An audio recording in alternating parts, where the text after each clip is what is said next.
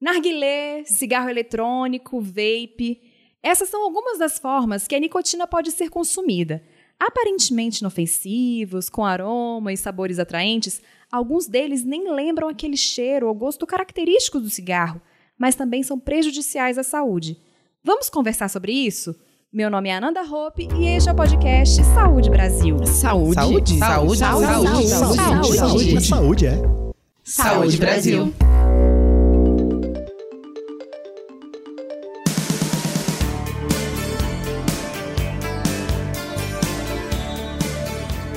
cigarros eletrônicos foram proibidos no Brasil em 2009 pela Agência Nacional de Vigilância Sanitária, a Anvisa, por conta da falta de comprovação de segurança para o uso do dispositivo. Apesar da proibição, ele é muito utilizado, seja por fumantes para substituir o uso do cigarro convencional, e seja por não fumantes, na maioria jovens, que pensam de forma equivocada que são produtos inofensivos. Outro ponto que gera preocupação é o aumento do uso do narguilé.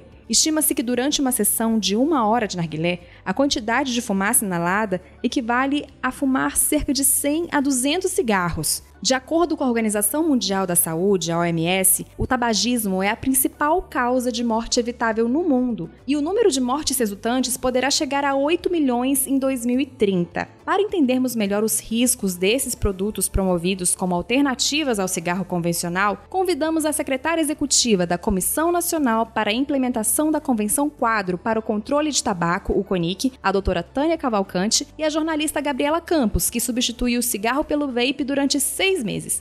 Sejam bem-vindas. Oi, Ananda, obrigada. Aqui é a Tânia Cavalcante, obrigada pelo seu espaço aí para a gente discutir esse tema. Gabriela, quando e como você começou a fumar? Ah, eu comecei a fumar menina, né? Aquela coisa de você querer acompanhar os outros. Era uma época que fumar não era feio, né? Fumar era bonito, fumar era atrativo, fumar fazia você se parecer uma pessoa à frente do seu tempo, enfim. Fui influenciada por amigos na época e comecei brincando. Eu tinha 17 anos e quando eu me vi, eu tava completamente fumando. Mas tem 10 anos que eu tento parar de fumar. Eu tô desde 2008, paro e volto, paro e volto. E como você conheceu o vape? Então, um colega meu de trabalho me mostrou que ele tinha trocado o cigarro pelo vape, né? Que era muito melhor, que não tinha cheiro, que ele fumava muito menos e que fazia, segundo as estatísticas, 1% mal do que o cigarro faz, né? Só 1% de todos os males que o cigarro causa, o vape causava. E aí eu fui, eu tava muito, muito com vontade de parar de fumar já tinha um tempo, e todas as vezes que eu parei de fumar, eu usei medicamentos, eu fiz tratamento com a consultoria, a ajuda de um psiquiatra e dessa vez eu falei, ah, eu vou fazer uma coisa diferente. Eu vou trocar primeiro pelo vape e depois eu tento largar os dois. E foi assim. Mas você ficava usando os dois? Então, usava quando o vape eu comecei o vape, eu usava os dois. Usava uma essência que tinha nicotina para poder diminuir o consumo do outro do cigarro comum. E passei tipo um, um, mês de transição usando os dois até que eu consegui ficar só com o vaporizador. E um mês depois disso também eu tirei a nicotina da essência do vaporizador. E aí comecei a ficar bem tranquilo, achando que eu tava totalmente sem prejudicar a minha saúde. E isso acaba sendo meio complicado, né, doutora? Porque é difícil parar sozinho, né? É, para algumas pessoas sim, né? Tem vários, é, dependendo do nível de dependência, a, a, dependência à nicotina ela é classificada de acordo com alguns sintomas que a pessoa relata. Tem uma classificação chamada Fargestrom que dá o nível. Tem pessoas que têm um nível bem baixo que uh, conseguem parar de fumar tranquilamente sozinho, às vezes tendo apenas um folhetinho ou ligando para o disco que pare de fumar, ou disco saúde. E tem pessoas que fazem tratamento usam medicamentos, uh, às vezes não conseguem parar de fumar, ou às vezes conseguem e, depois podem recair, aí tentam novamente. Mas, assim, uh, deixar de fumar é sempre possível, né? Mesmo que uh, a pessoa tenha um nível mais elevado de dependência, né? Ela precisa achar o caminho para ela conseguir essa vitória, né? Porque deixar de fumar para muitas pessoas é bastante uma tarefa mais, vamos dizer assim, hercúlea, né? Do que para outras. E, doutora Tânia, existe cigarro menos pior? Olha, isso é uma questão muito complexa, né? Não dá para a gente responder assim. Se você está falando do cigarro convencional, uhum. a gente tem que discutir um pouco aquela história dos cigarros light, né? Lá atrás, quando a, a ciência começa a descobrir, né, que os cigarros eles têm as substâncias tóxicas, causam câncer, doença do coração, infarto e uma série de doenças graves e fatais, a indústria responde, né? e muitos fumantes começam a deixar de fumar porque eles começam a entender que fumar não é, não é bom, isso na década de 60, 70, não é uma coisa, não é aquele prazer, não é aquela coisa maravilhosa que a propaganda uh, passa, uhum. e a indústria responde introduzindo os cigarros lights, né, que são os cigarros que elas passam a, a vender dizendo que aquele cigarro ele tem menos alcatrão, tem menos nicotina, uhum. que seria uma alternativa no lugar de deixar de fumar. Mas qual é a diferença de um cigarro uh, convencional, um cigarro comum, né, um cigarro que a gente diz de teores regulares, de um cigarro light? O cigarro light, ele, uh, a principal diferença é que no filtro existem mais furinhos. Uhum. A quantidade de tabaco, o formato, nada é diferente do cigarro comum. Uhum. Ele tem mais furinhos e na hora que o fumante ele puxa aquela fumaça, entra mais ar naqueles furinhos e todas as substâncias tóxicas, inclusive a nicotina, ela é diluída diluída, ela entra em menor quantidade. Então, o fumante vai ter uma sensação menor de irritação na garganta, né? Vai ter toda uma percepção de que aquele cigarro não é tão forte quanto aquele outro. Mas ele é um dependente de nicotina. E aí o que que acontece? A quantidade de nicotina que vai vir para ele vai ser menor do que naquele outro cigarro. E aí o que que acontece? Ele passa a fumar com maior intensidade, né? Uhum. Mais profundamente. Alguns fecham os furinhos, deixam a guimba menor. Então, existem estudos que mostram que a introdução desse cigarro no mercado não diminui mortalidade por câncer de pulmão, pelo contrário, mudou o tipo de câncer de pulmão, né, o subtipo, porque ele passa a acontecer no, nas camadas mais profundas do, do pulmão, das células do pulmão, lá da, dos tecidos pulmonares, uhum. porque a pessoa encraga mais profundamente, ou seja, não houve benefício. Estudos químicos mostram, né, porque essa classificação em light e ultralight ela é feita com máquinas de fumar. Máquina de fumar, ela não fuma igual a gente. Uhum. E o ele começa a fazer esse mecanismo de compensação. E aí os estudos que mostram, simulam esse comportamento de fumar igual a gente nas máquinas, mostram que as pessoas que fumam cigarro regular, em comparação com os cigarros light, elas se expunham menos ao alcatrão, monóxido de carbono, todas as substâncias tóxicas. Ou seja, essa questão dos cigarros light foi um grande engodo. Infelizmente, muitas autoridades de saúde em outros países naquela época endossaram, porque acreditaram. Sim. E a indústria sabia disso, sabia que não gerava uma redução de exposição, mas ela ficou quieta. Então, de acordo com os documentos internos, havia já um conhecimento dos fabricantes de que os cigarros light não reduziam a exposição e certamente uhum. não reduziria o impacto sobre a saúde. Então, essa é uma história que hoje a gente precisa ter em mente quando a gente pensa na atual situação, que é um pouco diferente, né? Então, assim, eu estou contando uma história do cigarro convencional, que é esse que queima, que para funcionar ele precisa queimar o tabaco,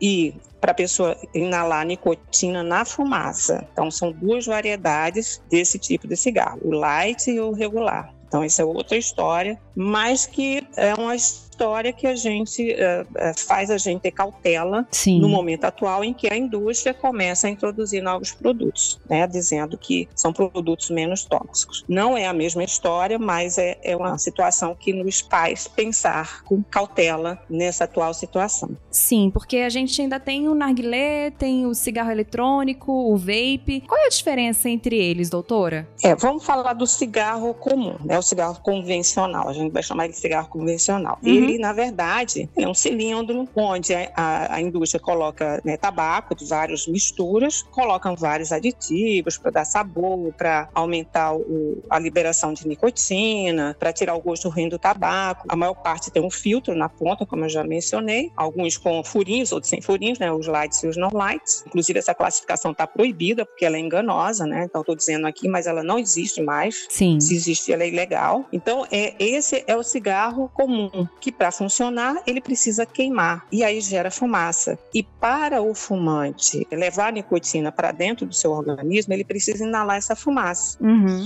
E aí, junto com a fumaça, vai alcatrão, que é, na verdade, um conjunto de partículas que tem uh, várias substâncias cancerígenas, benzopireno, nitrosaminas, várias substâncias tóxicas, e o monóxido carbono, que é aquela mesma substância que é produzida pelos canos de descargas dos automóveis, que é altamente tóxica para a, as células do sangue. Ela rouba o oxigênio das células do sangue, ajuda né, a, a, todos, a causar todos os danos é, cardiovasculares, porque ela vai fazer o coração ter que funcionar mais rápido, ela tira o fôlego do, do fumante, porque o fumante, ele, as suas células passam a ter menos oxigênio. E aí vai sobrecarregar o coração. O coração precisa trabalhar mais rápido para poder levar mais sangue com aquele pouquinho de oxigênio, né, que tem menos, para os tecidos. Então, no cigarro convencional, você tem o alcatrão e o monóxido de carbono e várias outras substâncias tóxicas. Aí vem, vamos falar do cigarro eletrônico. O cigarro eletrônico tem duas grandes variedades hoje, vamos dizer assim. Uhum. Você tem o cigarro eletrônico, que funciona com um líquido contendo nicotina e algumas substâncias solventes da nicotina. Que é o vape. É, isso é o que as pessoas chamam. Vape, na verdade, é, é, é dito né, pra, como ato de consumir o cigarro eletrônico. O, o produto é cigarro eletrônico, é SIG ou cigarro eletrônico. Então, a, as pessoas, né, que eu, eu, geralmente a, quem usa em outros países, eles chamam vape, que é no lugar de fumar, evaporar, né? Na verdade, é aspirar o vapor. Então, por isso que as pessoas usam esse termo vape, que é do uhum. inglês. O cigarro eletrônico eletrônico que usa né, o líquido, ele funciona com a bateria que aquece o líquido e gera um vapor que leva a nicotina para o pulmão dos usuários, uhum. sem alcatrão e sem monóxido de carbono. Faz com que muita gente diga que ele é um produto seguro, um produto que não tem problema, que não é uhum. bem verdade. Algumas variedades de cigarros eletrônicos desse tipo, né, que usa líquido, tem menos substâncias tóxicas, tanto em variedade quanto em quantidade, que os cigarros comuns. Uhum. Isso é verdade. Mas ainda assim existem substâncias cancerígenas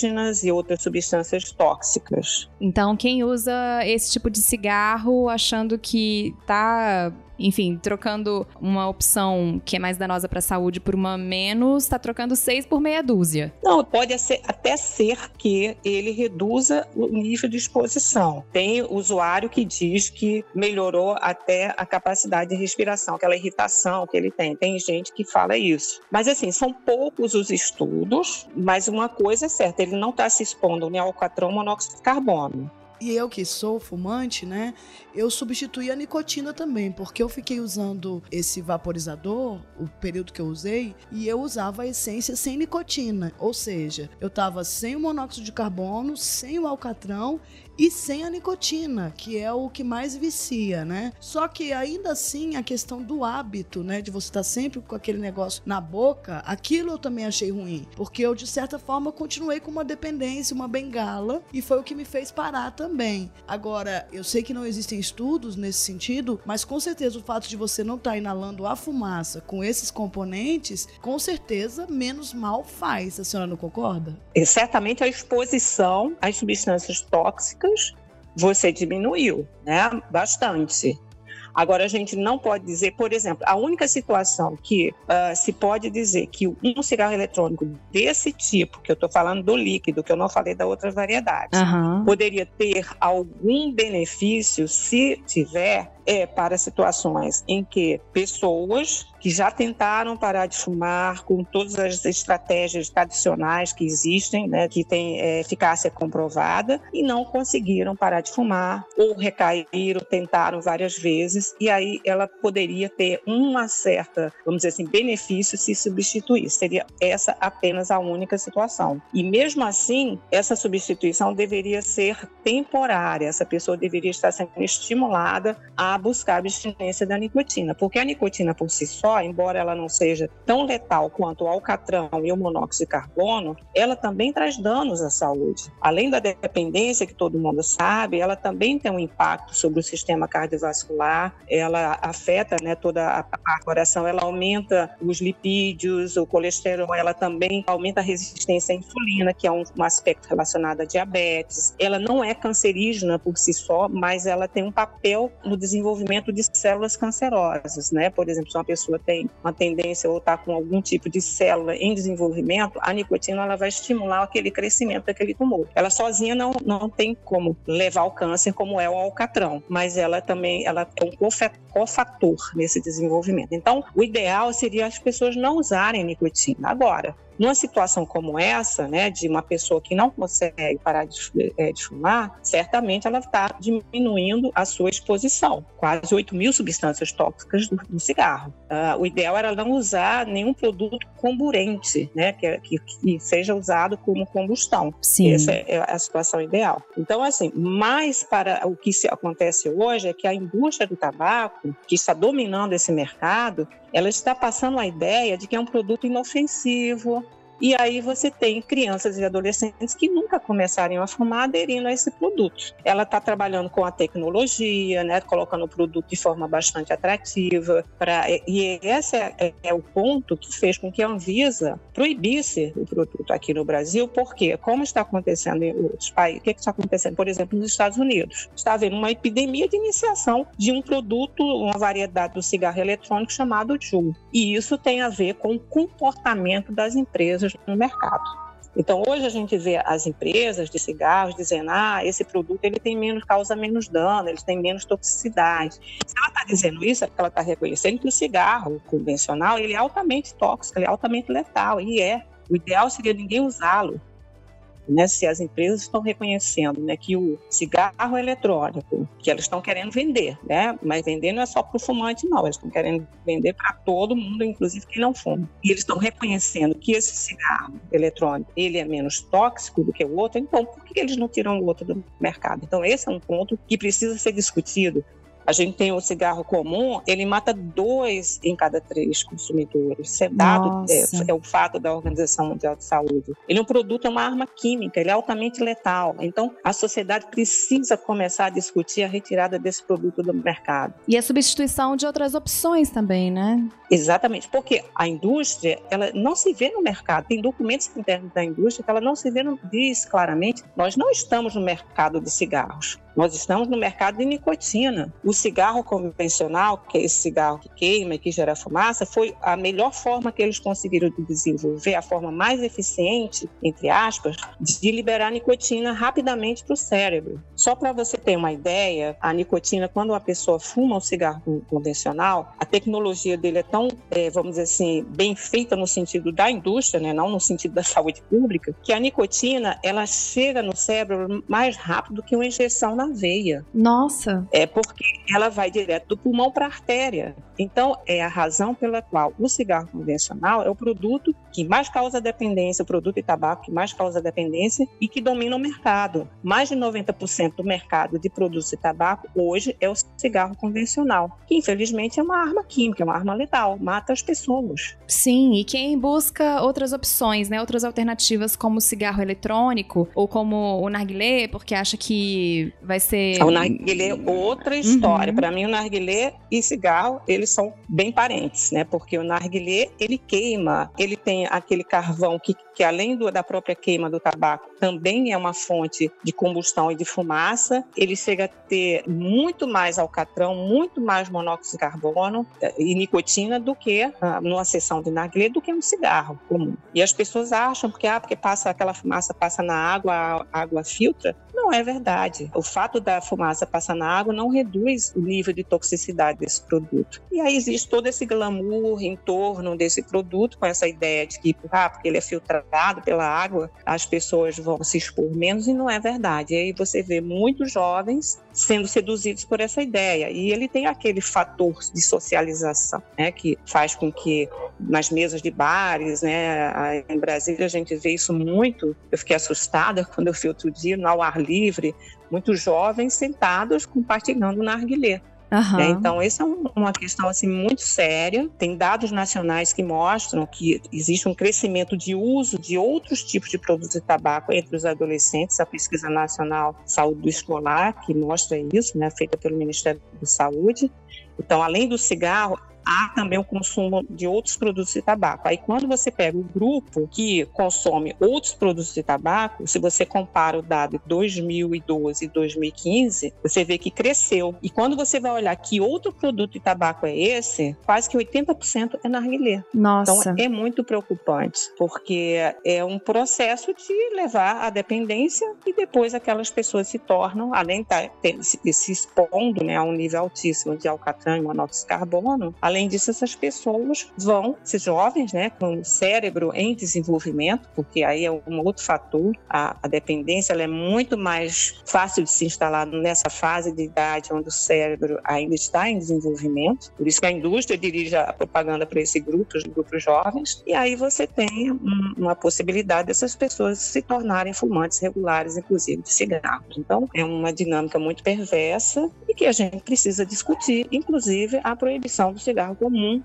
principalmente esses produtos que usam combustão, né? Combustão, porque a combustão ela é altamente tóxica, né? Agora, isso não quer dizer que os cigarros eletrônicos são produtos seguros, são produtos inóculos, são produtos que precisam, que devem estar aí fazendo propaganda lindas e belíssimas, como a gente vê em outros países, aquele apelo high-tech para jovens. E esse é o ponto que a gente precisa discutir. E, doutora, como a Gabriela falou, a questão também do cigarro passa pelo hábito, né? Pela oralidade, né? Então, às vezes, essa também, coisa. Isso. Tem essa dependência de ter alguma coisa na mão, de estar sempre levando algo à Exatamente. boca. Tanto que a gente até gravou um episódio no nosso podcast Saúde Brasil. Quem está nos ouvindo quiser ouvir mais sobre como parar de fumar e os danos que o cigarro causa à saúde, a gente também tem um episódio, doutora, sobre o ganho de peso que algumas pessoas acabam tendo quando param de fumar, porque tem esse hábito de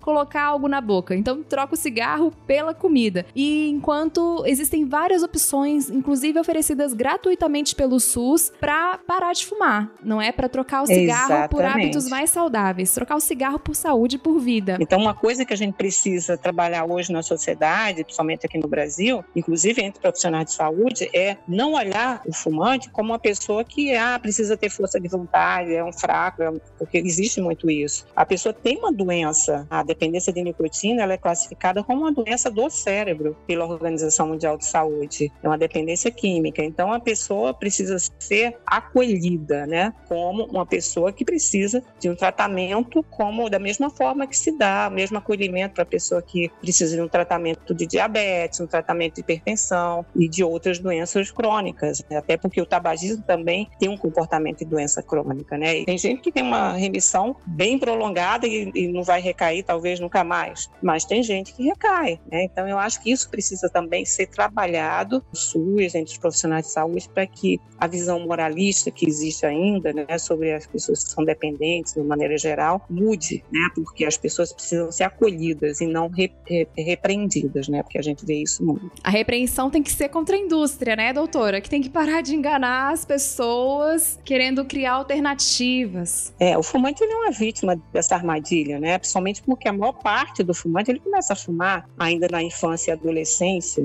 né? Uhum. Numa fase em que a pessoa não tem a menor noção do que é colocar, o risco que é colocar um cigarro na boca. Hoje se sabe que basta uma tragada, dependendo das pessoas, é, para que comece todo o processo de dependência química do cérebro de uma criança e um adolescente que está naquela fase de desenvolvimento, que é a fase onde mais facilmente a dependência se instala. Então é importante que a gente tenha noção disso né? Que a sociedade tenha noção disso, que a, saúde pública tenha muito clareza sobre esse aspecto. 20% dos fumantes no Brasil começaram antes dos 15. Por quê? Porque existe todo um, um aparato da indústria para tornar o cigarro atraente, né? Para botar o sabor para tirar o gosto ruim. Né? A gente está lutando hoje com um projeto de lei para proibir essa prática, mas ah, existe uma interferência enorme. Eles botam os cigarros, que é um produto, imagina um produto que mata dois em cada três consumidores, numa embalagem como se fosse balas e chicletes. no ponto de venda ao lado de balas e chicletes. Para que serve isso? Obviamente que é para atrair crianças e adolescentes. É todo um aparato de, de estratégia de mercado que é o objetivo é o quê? Capturar crianças e adolescentes. E a gente precisa trabalhar para mudar isso, porque o tabagismo é uma doença pediátrica e o fumante é aquela criança que começou a fumar lá atrás e hoje é vítima da dependência da nicotina e correndo riscos de doenças extremamente graves, né? Essa é, é a questão que a gente precisa debater. E quem está tentando largar contar com a ajuda do SUS, procurar o SUS, um posto de saúde perto da sua casa. Existem postos pelo Brasil inteiro que oferecem o tratamento para que a pessoa consiga largar o vício da nicotina. E, e tem que pensar o seguinte: a média de tentativa até fumar, é parar de fumar definitivamente é de 5 a 7 vezes, né? Sem média, né? Então, assim, a pessoa tem que olhar o que, que fez a pessoa recair, tem que repensar e repensar as estratégias para a próxima tentativa a gente começa a aprender com os erros para acertar da próxima vez. Então, é essa. Deixar de fumar é, é um processo, né? É um processo que envolve uma autoavaliação,